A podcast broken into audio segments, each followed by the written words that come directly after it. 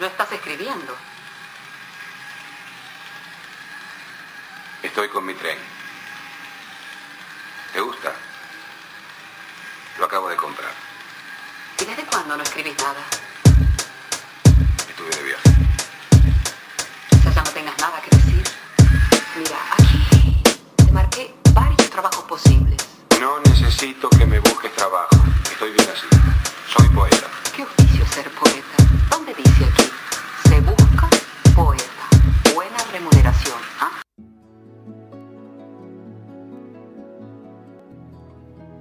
Bienvenidos al podcast Se Busca Poeta. Hoy tenemos un episodio apasionante porque hablaremos del poema que me cambió la vida. Ignoro si nuestros podescuchas leen o no leen poesía. Es probable que en algún momento de su vida escolar hayan tenido la oportunidad de acercarse a la poesía y es que, como hemos explicado en otro episodio, pues la poesía es algo inabarcable que no tiene que ver únicamente con la cuestión de lo escrito, sino más bien con una cuestión de creatividad y asombro. En este sentido, quiero confesar cómo es que me cambió la vida hacer la lectura de un poema que se llama Tabaquería, Tabacaría en su idioma original, de un autor sui generis llamado Fernando Pessoa, que seguramente no le suena a nada, y que es uno de los casos más apasionantes de la literatura. No ahondaré tanto en su vida, pero eh, solamente me interesa que se imaginen un tipo que desde muy pequeño se da cuenta que está condenado a la soledad y que a partir de esta soledad, como un juego infantil, comienza a crear unas especies de amigos imaginarios. Al final de su vida termina siendo un poeta que inventa a escritores que tienen cada uno un estilo de escritura y una obsesión y una temática distintas. Fernando Pessoa, la palabra Pessoa en portugués significa también o es sinónimo de la palabra persona. Y la palabra persona proviene del personae, que significa en latín máscara. Entonces, lo que Fernando Pessoa hizo fue procurarse una serie de máscaras a través de las cuales escribir y dejar el testimonio de su existencia en un baúl lleno de gente que terminó descubriéndose con el tiempo y dándole fama póstuma. Es decir, Fernando Pessoa es un tipo que apostó por no tener una vida como normalmente la entendemos de posesiones. Apostó por una vida de lectura y de creación y pues termina siendo me parece, junto con Homero, junto con Dante Alighieri y junto con Shakespeare, uno de los más grandes poetas que han existido. Obviamente habrá quien diga, güey, pero si todos son occidentales, estás muy europeizante. Sí, sí, sí. Pero no estoy tratando de que nadie más tenga esta visión de las cosas. Es eh, a partir de mi experiencia como lector que afirmo lo anterior. Vamos a escuchar, antes de comenzar con el poema, a una cantante portuguesa llamada Ana Maura con Fado Pessoano.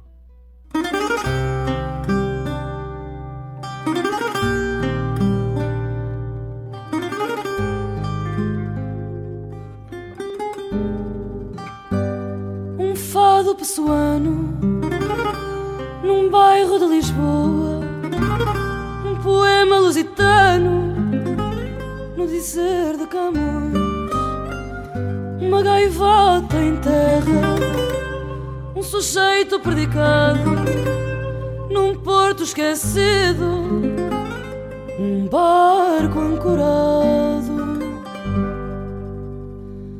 Levas o vento As palavras guarda no peito a ingenuidade, figura de estilo, tua voz na praia.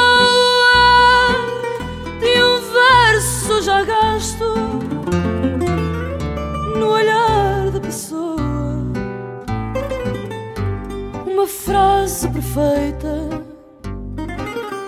e um beijo prolongado,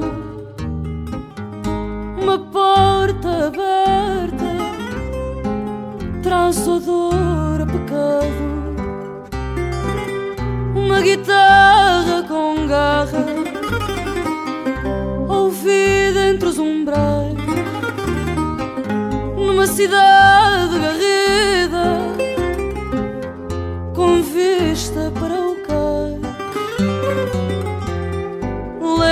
o vento,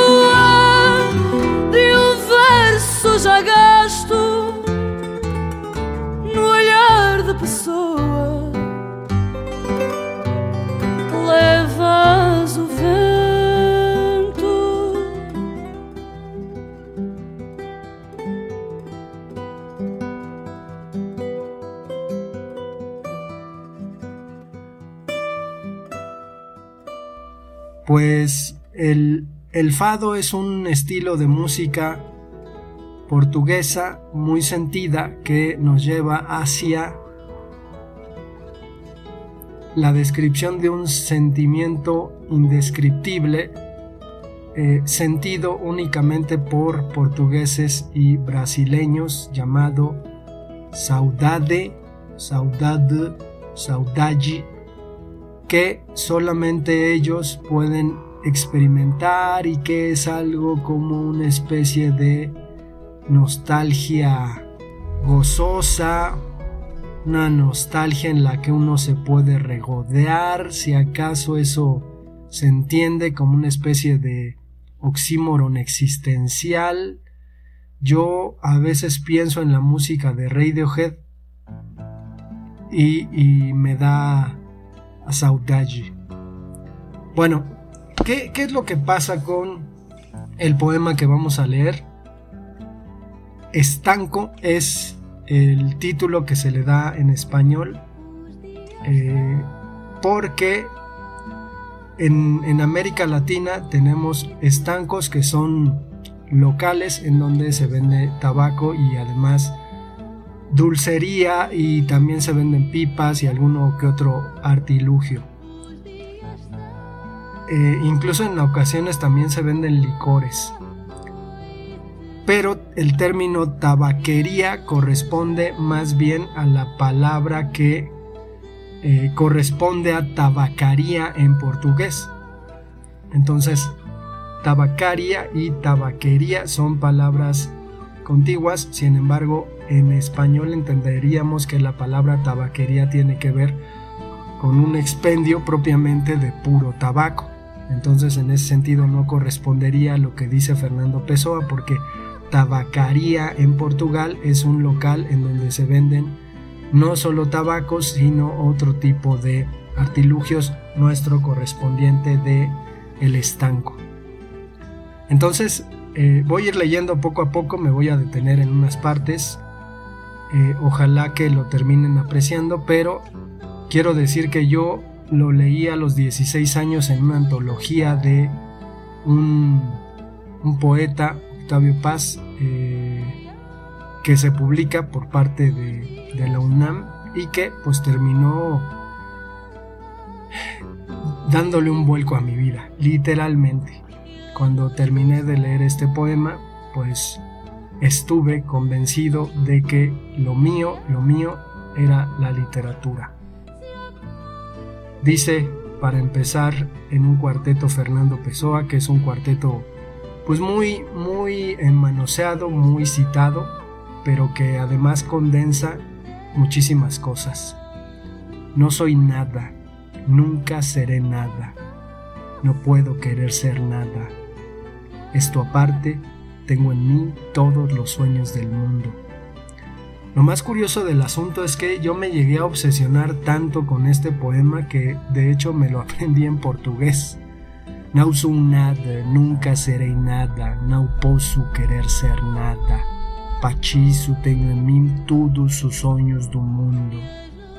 Janelas do meu quarto, do meu quarto de um dos milhões do mundo que ninguém sabe quem é. E assim puedo seguir.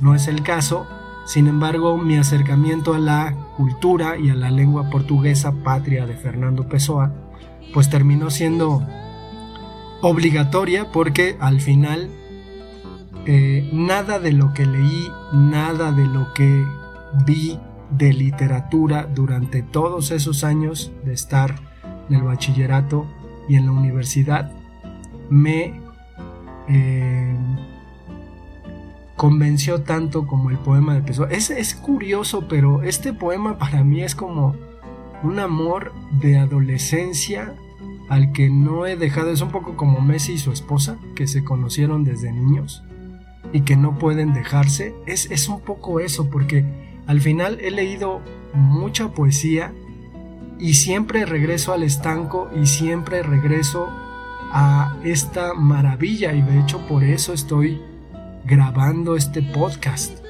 Entonces, eh, creo que ese inicio es poderosísimo para lo que viene en el poema. Que, que, además hay que decir que es un poema de carácter filosófico y que eso particularmente es lo que personalmente me interesa mucho, es decir, este, esta mezcla entre lo poético y lo filosófico. Dice Fernando Pessoa, ventanas de mi cuarto, del cuarto de uno de los millones del mundo que nadie sabe quién es, y de saberse quién es, ¿qué sabrían? Dais al misterio de una calle cruzada constantemente por gente, a una calle inaccesible a todos los pensamientos, real, imposiblemente real, verdadera, desconocidamente verdadera. Con el misterio de las cosas debajo de las piedras y de los seres, con la muerte poniendo humedad en las paredes y cabellos blancos en los hombres, con el destino conduciendo el carro de todo por la carretera de nada. En algún momento hice la traducción que se publicó en un periódico de Puebla de este poema y, yo usé el término estanquillo para referirme puntualmente al tipo de tienda al que Fernando Pessoa se refiere porque en México tenemos estanquillos y no estancos y no tabaquerías. Aunque se emplean las otras palabras, pues tenemos eso.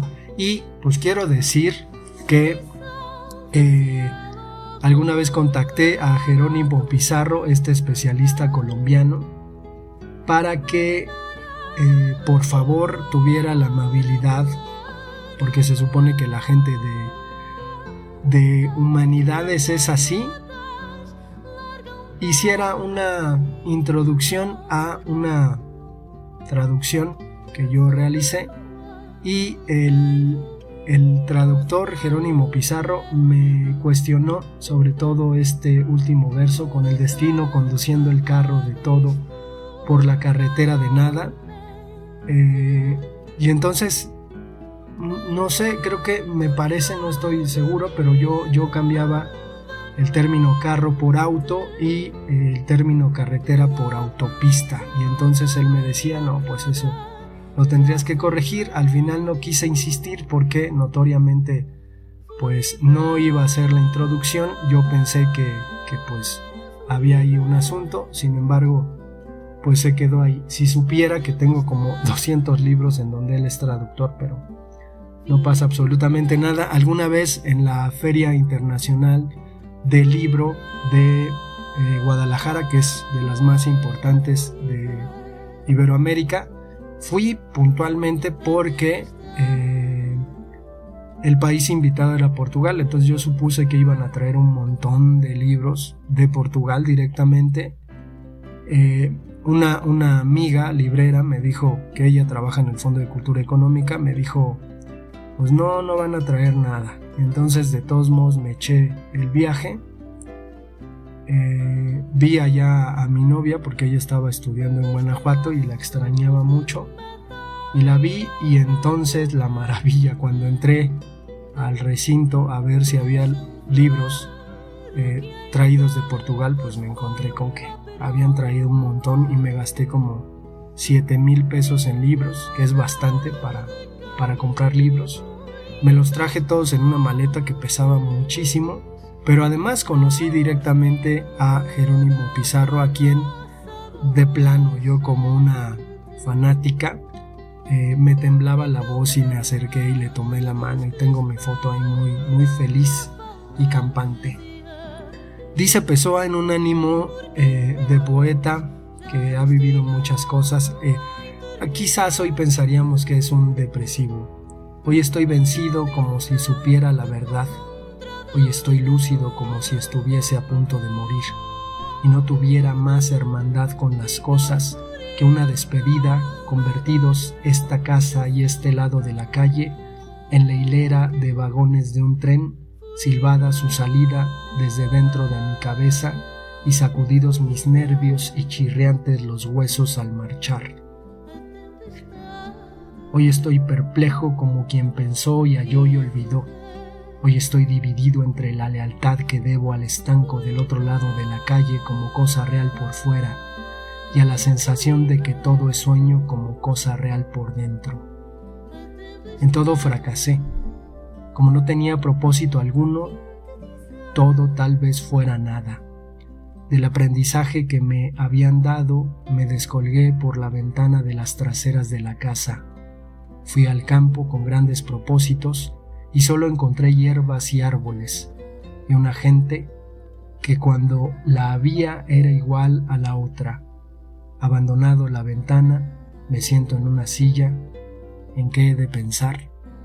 Entonces nos encontramos aquí a una voz poética que nos está hablando de su visión desde una ventana eh, hacia el mundo exterior. Digo, no vamos a hacer un análisis semántico ni comparativo como el que hice en mi tesis, porque no es el caso, el caso es solamente que consideren este poema. Pero creo que la pregunta relevante en el poema es en qué de pensar. Es decir, eh, ustedes tienen en algún momento de su vida la intención deliberada de decir en qué me voy a poner a pensar. Bueno, la voz poética de este poema lo hace y nos va dando cuenta de pasajes que yo no sé si haya filósofos que le hayan entrado al asunto. Obviamente entendemos que Fernando Pessoa está durante el periodo de las vanguardias literarias. Eh, también está en una situación crítica con respecto a el fracaso que ha resultado las empresas que ha emprendido, pero está ahí, Está ahí y a mí me parece un poco curioso pensar que para mí Fernando Pessoa es un, ejemplo de vida y que eh, a pesar de que no he sido alguien que haya experimentado de manera grave el fracaso, creo que es algo que me ha marcado mucho más y lo tengo más presente cuando se ha dado que cuando he ganado algo. ¿Qué sé acerca de lo que seré yo que no sé lo que soy? ser lo que pienso. Pienso ser tanta cosa y tantos piensan serlo que no podrían serlo tantos. Genio, en este momento cien mil cerebros se conciben en sueños tan genios como yo, y la historia no marcará, quién sabe, ni a uno solo, ni quedará más que estiércol de tantas conquistas futuras. No, no creo en mí. En todos los manicomios hay locos descabalados por tantas certezas. Yo, que no tengo ninguna certeza, soy más cabal o menos cabal. No, ni en mí. En cuántas buhardillas y no buhardillas del mundo no habrá a estas horas genios para sí mismos soñando, cuántas aspiraciones nobles y lúcidas y altas, sí verdaderamente nobles y lúcidas y altas, y quién sabe si realizables, nunca verán la luz del sol real, ni hallarán los oídos de nadie. Y lo que tenemos aquí son una serie de preguntas que, como ven en mi lectura, me desaforan y yo querría soltarme y leer apasionadamente este poema porque creo que en el mundo en el que vivimos son de las pocas cosas que en serio, en serio valen la pena. Sin embargo, se va, se va preguntando por la existencia, ¿no? Eh, no necesariamente eh, lo que se nos impone, sino desde, desde la perspectiva que tiene él como, como sujeto de, de preguntar, pues va preguntándose por cosas. Entonces, eh, creo que, creo que es un poquito una crítica del individuo hacia la sociedad y hacia lo que la sociedad ha hecho con nosotros. Porque incluso no nos venden la cuestión del éxito como si fuera lo que, lo que necesitamos tener en nuestras vidas. Continúo. El mundo es de quien nace para conquistarlo y no del que sueña que va a conquistarlo. Aunque tenga razón, esta parte me encanta.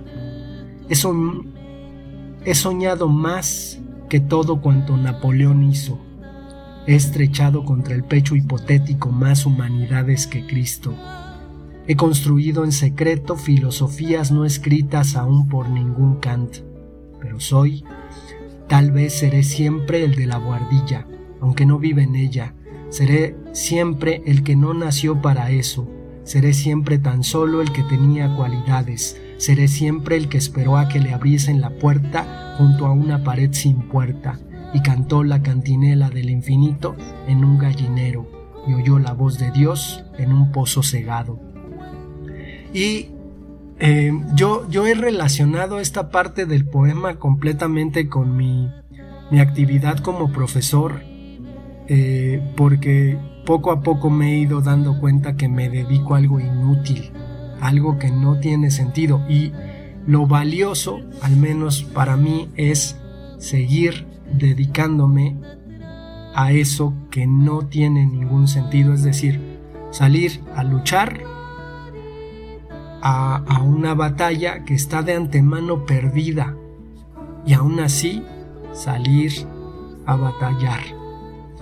Continúa Fernando Pessoa diciendo, derramé la naturaleza sobre mi cabeza ardiente, su sol, su lluvia, ese viento que me busca el cabello, y lo demás que venga si es que viene o tiene que venir o que no venga esclavos por el corazón de las estrellas, conquistamos el mundo entero antes de levantarnos de la cama, pero despertamos y es opaco, nos levantamos y es ajeno, salimos de casa y es la Tierra entera, más el sistema solar y la Vía Láctea y lo indefinido. Entonces Pessoa nos dice que la vida es una adversidad y de hecho en estos tiempos pues, es algo alarmante que, que alguien pueda concebirlo así porque vivimos en tiempos, digo, 100 años, 100 años antes, eh, Pessoa escribía esto. Hay que decir que del poema pues hizo varias versiones, pero esta es la, definitiva. Pero sí tenemos esta cuestión, ¿no? En la que el mundo es de una manera y la existencia es de una manera y nosotros socialmente pensamos que debería ser de otra y tratamos de, eh, como es mostrenca, domar la existencia y tenerla bajo control. Sin embargo, normalmente nos encontramos con alguno que otro sin sabor. Y me parece que los siguientes nos hablan de algo pues que está instalado en nuestro tiempo. Hay gente que definitivamente no piensa y probablemente está mejor que la que sí piensa, porque la que piensa de verdad, de verdad, la está pasando en estos tiempos muy, muy mal. Come chocolates, niña, come chocolates. Mira que en el mundo no hay más metafísica que los chocolates. Mira que todas las religiones no enseñan más que la confitería. Come, pequeña sucia, come. Ojalá pudiera comer chocolates con la misma verdad con que los comes tú. Pero yo pienso y al quitarles el papel de plata que es de hoja de estaño, lo tiro todo al suelo, lo mismo que he tirado la vida pero de la amargura de lo que nunca seré queda al menos la rápida caligrafía de estos versos, pórtico hendido hacia lo imposible, pero al menos consagro a mí mismo un desprecio sin lágrimas noble al menos por el gesto de largueza con que arrojo sin tomar nota la ropa sucia que soy al descurrir de las cosas y me quedo en casa sin camisa. Entonces aquí hay una idea acerca de de lo que representa para la voz en este poema, de la posibilidad de salvarse, ¿no? Que en este caso en lo social es el amor. Estoy grabando esto el 14 de febrero y lo estoy grabando porque amo la poesía. Tú que consuelas, que no existes y por eso consuelas, seas diosa griega concebida cual estatua viva, o patricia romana de imposible nobleza y nefasta, o princesa de trovadores muy gentil y abigarrada, o marquesa del siglo XVIII escotada y distante, o cocot célebre del tiempo de nuestros padres, o no sé qué moderno, no concibo bien que todo eso, sea lo que seas, que seas, si puede inspirar, que inspire. Mi corazón es un cubo vaciado, como los que invocan a los espíritus invocan espíritus, me invoco a mí mismo y no encuentro nada. Me acerco a la ventana y veo la calle con una nitidez absoluta. Veo las tiendas, veo las aceras, veo los coches que pasan, veo los entes vivos, vestidos que se cruzan, veo los perros que también existen y todo eso me pesa como una condena al destierro y todo eso es ajeno como todo. Viví, estudié, amé y hasta creí y hoy no hay mendigo al que no le envidie solo por no ser yo. A cada uno le miro los andrajos, las llagas, la mentira y pienso, quizás nunca hayas vivido, estudiado, amado ni creído, pues es posible hacer realidad de todo eso sin hacer nada de eso. Quizás solo hayas existido como una lagartija a la que le cortan el rabo, y solo el rabo removiéndose más acá de lagartija. Entonces, eh, Fernando Pessoa nos advierte quizás de manera existencial que pues el asunto es darle sentido a la vida, pero que de repente si no le das sentido a tu vida tampoco pasa nada. Por eso es que incluso puede haber una lectura eh, que linde con el budismo en este poema. Hice de mí lo que no supe y lo que de mí pude haber hecho no lo hice. Vestí un disfraz equivocado Enseguida me tomaron como quien no era y no lo desmentí y me perdí. Cuando me quise quitar la máscara, se me había pegado a la cara. Cuando me la quité y me vi en el espejo había envejecido. Estaba borracho. No acertaba a llevar el disfraz que no me había quitado. Arrojé la máscara y dormí en el guardarropa como un perro al que tolera la gerencia, por ser inofensivo. Y voy a escribir esta historia para probar que soy sublime esencia musical de mis versos inútiles, quien me diera encontrarte cual cosa hecha por mí, en vez de quedarme siempre frente al estanco de enfrente, pisoteando la conciencia de estar existiendo, como una alfombra al que el borracho anda a traspiés o un felpudo sin valor robado por gitanos. Pero el dueño del estanco se asoma a la puerta, permanece en la puerta, lo miro con la incomodidad de la cabeza torcida y con la incomodidad del alma que está malentendiendo. Él morirá y yo moriré. Él dejará el letrero y yo dejaré versos. Un día morirá el letrero y los versos morirán también. Tras ese día morirá la calle donde estuvo el letrero y la lengua en que fueron escritos los versos. Morirá después el planeta girante donde había sucedido todo esto. En otro satélite de otro sistema, algo así como gente seguirá haciendo cosas como versos y viviendo bajo cosas como letreros, siempre una cosa frente a la otra, siempre una cosa tan inútil como la otra, siempre lo imposible tan estúpido como lo real, siempre el misterio de lo hondo tan verdadero como el sueño de la, del 3, 2, 1.